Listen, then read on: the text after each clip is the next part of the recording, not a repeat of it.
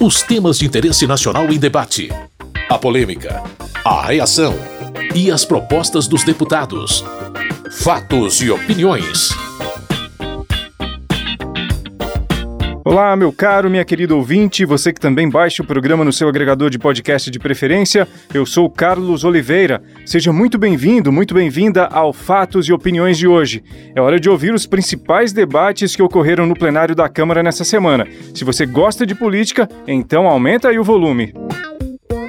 Foi uma semana com muitas propostas votadas e aprovadas, e aqui a gente separa para você aquelas que geraram opiniões favoráveis ou contrárias. Começamos pelo projeto que passa aos municípios a atribuição de legislar sobre proteção de rios e demais leitos de água em áreas urbanas. Essa proposta já havia sido aprovada pelos deputados em agosto, mas na revisão feita pelo Senado foi incluída uma emenda mudando o que havia sido aprovado por deputados e deputadas. Por isso, a proposta voltou à Câmara. A modificação aprovada pelos senadores e senadoras previa uma faixa mínima de 15 metros de preservação nas margens como um parâmetro nacional. O relator do texto na Câmara, Darcy de Matos, do PSD de Santa Catarina, preferiu manter a proposta inicialmente aprovada pelos deputados e deputadas. Ele explicou por que não quis adotar a emenda que os senadores fizeram ao projeto. O Senado definiu 15 metros para áreas consolidadas e construídas, portanto, não delegou nada para os municípios. E para áreas que não têm construção, o texto diz isso, aplique-se o Código Florestal. Uma sanga, um córrego com um metro de largura, poluído, degradado, porque os 90% dos rios do Brasil na área urbana estão degradados, tem que dar um recuo de 30 metros. Isso é um absurdo. Nós tomamos todo o cuidado com a preservação, com as inundações, com o meio ambiente. Rodrigo Agostinho, do PSB de São Paulo, entende que a emenda do Senado melhorou o texto da Câmara e segue a lógica da legislação ambiental brasileira. No sentido de regularizar ocupações existentes e no sentido de manter a preservação das áreas que ainda estão conservadas. Áreas de risco não serão regularizadas, áreas ocupadas poderão ser regularizadas desde que haja um plano, desde que haja um estudo. As áreas de preservação permanente no Brasil são protegidas pelo Código Florestal desde 1934. Eram chamadas de florestas protetoras. Em 65, o Código Florestal passou a garantir uma metragem mínima. Ao longo do tempo, isso foi sendo modificado até a última pactuação, que foi o Código Florestal Brasileiro.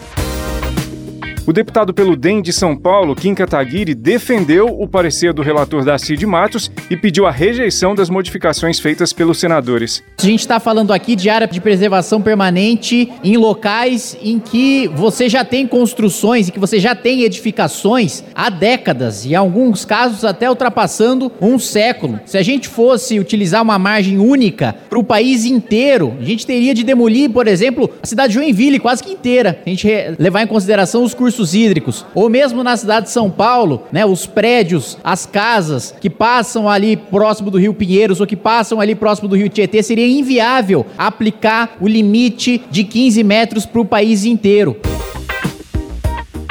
Nilton Tato, do PT de São Paulo, justificou a opção dele por votar sim à emenda incluída no texto pelo Senado pela preservação, pelo cuidado da vida, pelo cuidado da água, pelo cuidado, inclusive, daqueles que moram, pelas empresas, pelas residências que já estão consolidadas em área de preservação permanente e que não ofereça risco para a vida, que não ofereça risco para a comunidade, nesses casos, a emenda do Senado já garante a manutenção. Por isso, para evitar enchentes, para evitar mortes, para evitar as inundações, perda de bens, bens, perda de vidas, é importante que esta casa vote sim à emenda do Senado.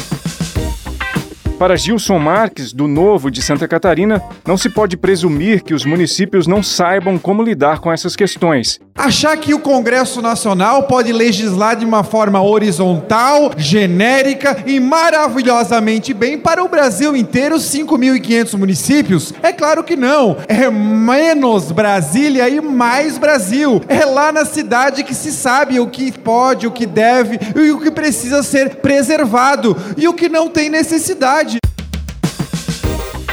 Com visão diferente, Daniel Coelho, do Cidadania de Pernambuco, diz que é preciso seguir parâmetros nacionais quando se trata de preservação ambiental. O município, é evidente, tem que ter suas prerrogativas e sua autonomia, mas a decisão sobre leito de rio, ela não se restringe aos limites geográficos do município. Se eu decido numa cidade por avançar em cima do rio, isso vai estourar na cidade vizinha. É evidente que a legislação ela tem que ser a legislação geral e a legislação nacional. E o segundo ponto, estamos aqui numa decisão. O Senado consertou o principal problema, porque se fala assim em áreas consolidadas, o Senado está permitindo que em áreas consolidadas o município venha legislar. Como é normal em democracias, o parlamento é o espaço para opiniões diversas sobre assuntos simples e complexos. No final, o texto segue a preferência da maioria. No caso da regulação da proteção aos leitos de águas em áreas urbanas, o texto da Câmara obteve a maior parte dos votos. Agora, a atribuição de fazer leis relativas ao tema ficará com os municípios. O projeto segue a sanção presidencial. Fatos e opiniões. A Câmara também confirmou nessa semana um acordo de cooperação entre Brasil e Israel na área de defesa. O item acabou induzindo muitos debates por causa dos conflitos de Israel com a Palestina.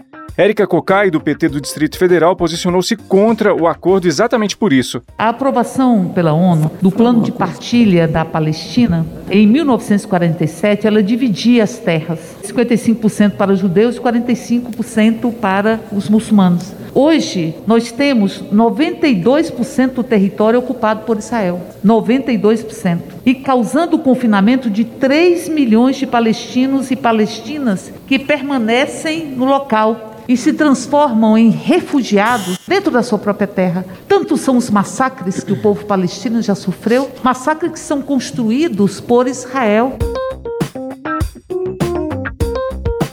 Na opinião do deputado Lincoln Portela, do PL de Minas Gerais, o Estado israelense age para defender a própria existência. Israel teve pelo menos 6 milhões de mortos na Segunda Guerra Mundial e sobreviveu e foi colocado democraticamente onde está.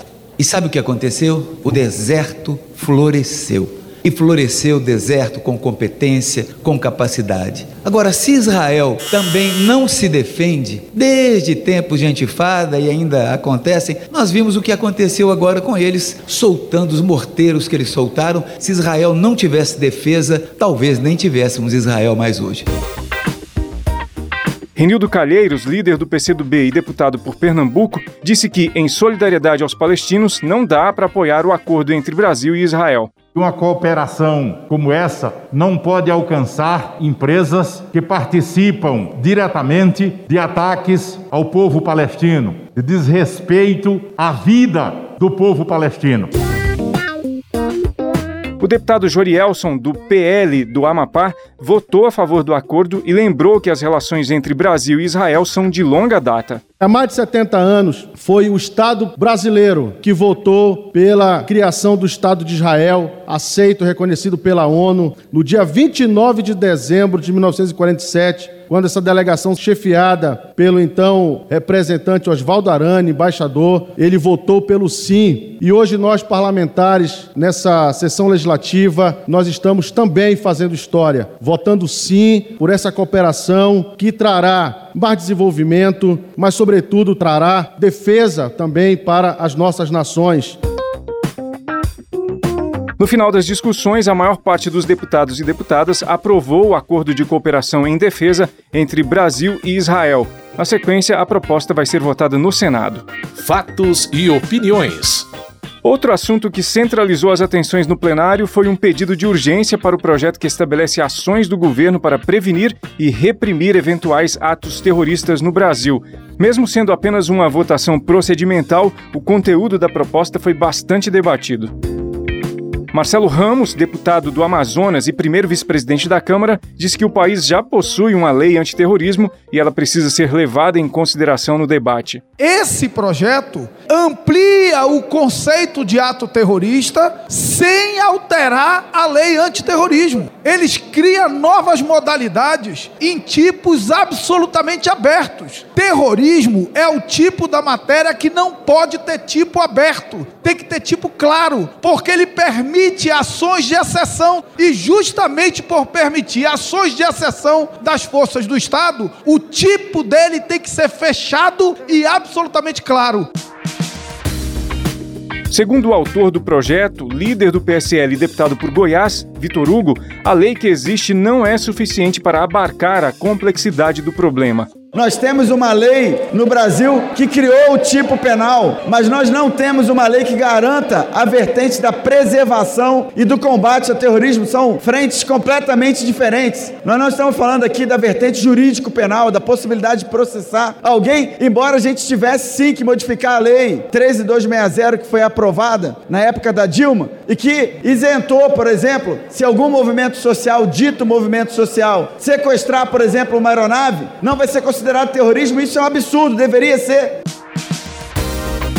Arthur Oliveira Maia, do DEM da Bahia, compreende que não há espaço no contexto brasileiro para uma norma como a que essa proposta de lei prevê. Um projeto que atenta contra a democracia, um projeto que vai de encontro a todos os aspectos democráticos. Eu fui o relator da lei antiterrorismo, trabalhamos esse tema com muito cuidado, com muita atenção, com muito respeito e responsabilidade. O que existe aí esse projeto é sem dúvida a atribuição e a constituição de tipos criminais novos elásticos, sem nenhuma caracterização adequada e que com certeza vai prejudicar a legislação que hoje regulamenta no Brasil os crimes antiterror. Evaí Vieira de Melo, do Progressistas do Espírito Santo, pediu a aprovação da urgência e lembrou que o Brasil seria vulnerável a modalidades de terrorismo nem tão percebidas, como o bioterrorismo. Por procedimento científico, liderado pela USP e pela Exalc, está comprovado sim que a vassoura de bruxa que destruiu os cacaueiros do sul baiano foi um ato de terrorismo. Foi uma estratégia de destruir os cacaueiros do sul da Bahia, do norte do Espírito Santo, a fim, em tese, que eles pensavam de tirar a grandeza e a importância que os produtores de cacau tinham na vida econômica daquela região. Depois das discussões, quando foi concluída a votação, o pedido de urgência para que o projeto de lei de prevenção e combate ao terrorismo no Brasil fosse votado mais rapidamente no plenário foi rejeitado. Fatos e opiniões. Também esteve na pauta do plenário nesta semana um projeto de lei que prevê que as bulas de remédios passem a ser disponibilizadas digitalmente. Conforme o texto, a Anvisa ficaria responsável por determinar quais medicamentos poderiam ter bulas digitais ou de papel. Mas houve um pedido para que a proposta fosse retirada de pauta. Talíria Petroni, líder do PSOL e deputada pelo Rio de Janeiro, estava entre os que defenderam a não votação do projeto. Ela disse que as bulas de papel são mais acessíveis e importantes para a saúde das pessoas, mas a internet não alcança a massa da população. Ainda há uma profunda desigualdade no acesso à internet, no acesso aos meios digitais. Queria trazer aqui dados que podem fazer com que a consequência desse PL sejam bastante dramáticas. No Brasil, quase 30% dos domicílios não tinham acesso à internet e apenas 39% das casas brasileiras tinham um computador. Infelizmente, hoje, ao menos 46 milhões de brasileiros não têm acesso à internet.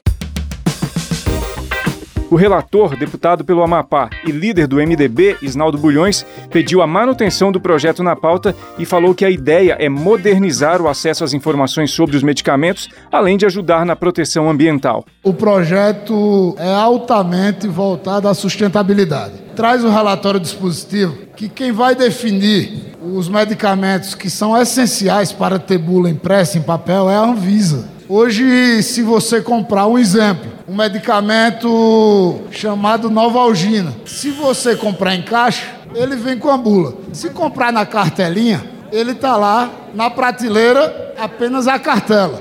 Do Flex, se comprar em caixa, tem bula. Então, a Anvisa é quem vai regular quais medicamentos realmente são fundamentais para ter a bula digital e a bula impressa e aqueles que são considerados desnecessários. Já o deputado do PDT de Minas Gerais, subtenente Gonzaga, apoiou a retirada da proposta da pauta e lembrou que há outras previsões nesse texto. Esse projeto suprime a necessidade que as embalagens contenham números de série de medicamento, que pode dificultar a rastreabilidade. Ele retira a possibilidade do órgão de vigilância sanitária incluir outras informações nas embalagens. E também ele propõe um prazo de seis meses para a regulamentação dos aspectos operacionais e implantação da bula em 12 meses. Nós consideramos que esse texto não avança nos direitos do consumidor. A deputada Alice Portugal, do PCdoB da Bahia, que tem formação acadêmica em farmácia, argumentou que a bula acessível a todos é fundamental para prevenir contra o mau uso de medicamentos. Nós temos no Brasil 80% dos envenenamentos acontecem pelo uso de drogas lícitas. A bula orienta que um efervescente não pode ser engolido. A bula orienta o mínimo possível para que um paciente em medicamentos que são isentos de prescrição médica, ele erre menos em relação à automedicação, que lamentavelmente é algo endêmico no Brasil. A retirada de pauta do projeto de lei que prevê que as bulas de remédios passem a ser disponibilizadas digitalmente foi aprovada. Agora, se houver acordo de líderes, o texto pode voltar à votação no plenário num outro momento. Fatos e opiniões. Programa já está quase terminando, mas deixa eu enumerar para você mais alguns projetos aprovados no plenário, mas que não geraram tantos debates. Um deles foi o que anistia as infrações e anula as multas aplicadas a empresas que, porventura, estejam em atraso na entrega à Receita Federal da guia de recolhimento do Fundo de Garantia do Tempo de Serviço e informações à Previdência Social. A matéria vai à sanção do presidente da República. Teve ainda a aprovação do projeto que prevê a regulamentação, por órgão do governo federal, das operações com criptomoedas. O texto segue para votação no Senado. Outro projeto aprovado no plenário e que vai à avaliação dos senadores e senadoras é o que prorroga até 2026 incentivos ao setor de semicondutores por meio do Programa de Apoio ao Desenvolvimento Tecnológico da Indústria de Semicondutores. Ainda destaco aqui a proposta que adia para 2024 a definição de novos índices para o rateio dos recursos do Fundeb, referentes ao valor anual por aluno entre etapas, modalidades, duração da jornada e tipos de estabelecimento de ensino. O texto vai ao Senado.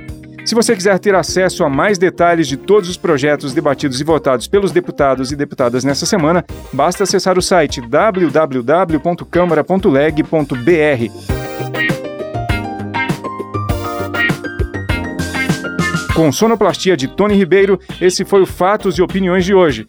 Muito obrigado pela sua audiência, você que nos acompanha aqui pelo rádio ou que baixa o programa no seu agregador de podcast preferido. Na semana que vem tem mais. Até lá! Fatos e opiniões. Os temas de interesse nacional em debate. A polêmica, a reação e as propostas dos deputados. Produção e apresentação: Carlos Oliveira.